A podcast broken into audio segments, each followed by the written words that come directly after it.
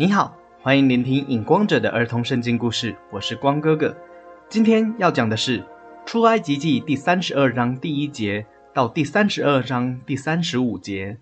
金牛犊。当摩西上西奈山四十天的时间，百姓见摩西不下山，就聚集到亚伦那里，对亚伦说：“起来，为我们做神像。”可以在我们面前指引我们该走的路，因为带领我们出埃及地的那个摩西，不知道他发生什么事了。亚伦就对他们说：“你们去摘下你们妻子、儿女耳朵上的金环，拿来给我。”亚伦从他们手中把金环接过来，造了一只金牛犊，用雕刻的器具做成的。百姓看到这金牛犊，就说：“以色列啊，这就是带领我们出埃及地的神。”亚伦就在金牛犊面前筑了一座坛，然后对百姓说：“明天我们要向神耶和华献祭守节日。隔天早晨，百姓起来献燔祭和平安祭之后，就坐下来吃喝玩乐。就在百姓吃喝玩乐的时候。”神耶和华在山上对摩西说：“下去吧，因为你的百姓，就是你从埃及地带领出来的以色列人，已经变坏了。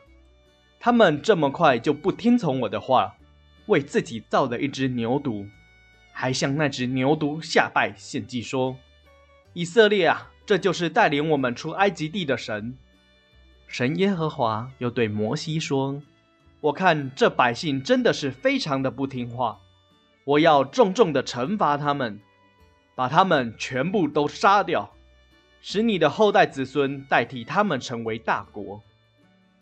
摩西便恳求神耶和华说：“神啊，你为什么要向你的百姓大大的生气呢？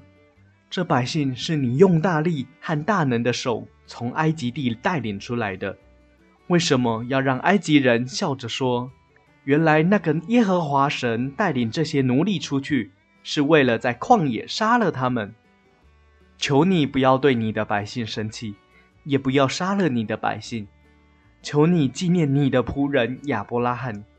你曾经对亚伯拉罕说：“我必使你的后代子孙像天上的星星那么多，并且要将迦南地赐给你的后代子孙。”神耶和华对摩西说：“好吧。”我答应你了。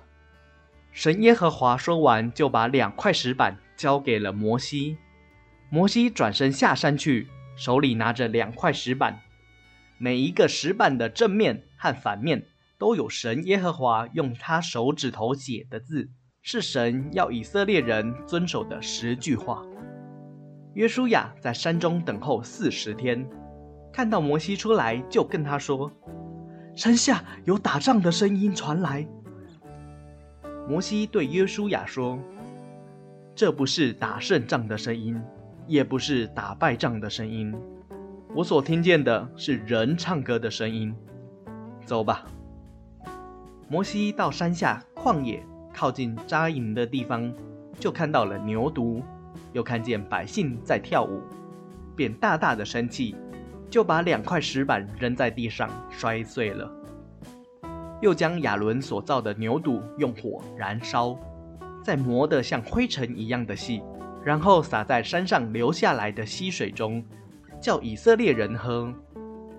摩西生气地对亚伦说：“这百姓向你做了什么事？你竟然使他们陷入这么大的罪里面？”亚伦对摩西说。求我主不要生气，这百姓不听从神的话，一直抱怨，你也是知道的。百姓对我说：“为我们做神像，可以在我们面前指引我们该走的路。”因为带领我们出埃及地的那个摩西，不知道他发生什么事了。我对百姓说：“凡有金环的，可以摘下来拿给我，我把金环丢到火里面。”这牛犊便自己出来了。摩西看到百姓这么不听神的话，亚伦又纵容他们不肯承认自己的错，于是摩西摇摇头，无奈地对百姓说：“唉，你们犯了不该为自己造偶像的大罪了。我现在要上山到神耶和华那里去，或许可以为你们求情。”摩西对百姓说完话后，就一个人上山去了。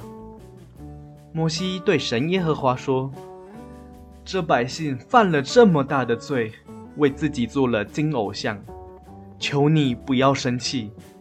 不然这样好了，请你从你所写的册子把我的名字涂掉，求你原谅他们吧。”神耶和华对摩西说：“谁得罪我，我就从我的册子把谁的名字涂掉。现在你下山，继续带领这百姓。”住我所告诉你的地方去，天使一定会在你的前面引导你。至于这百姓的罪，我现在不惩罚他们了。若是他们继续不听从我的话，到了我惩罚日子的时候，他们就一定要死。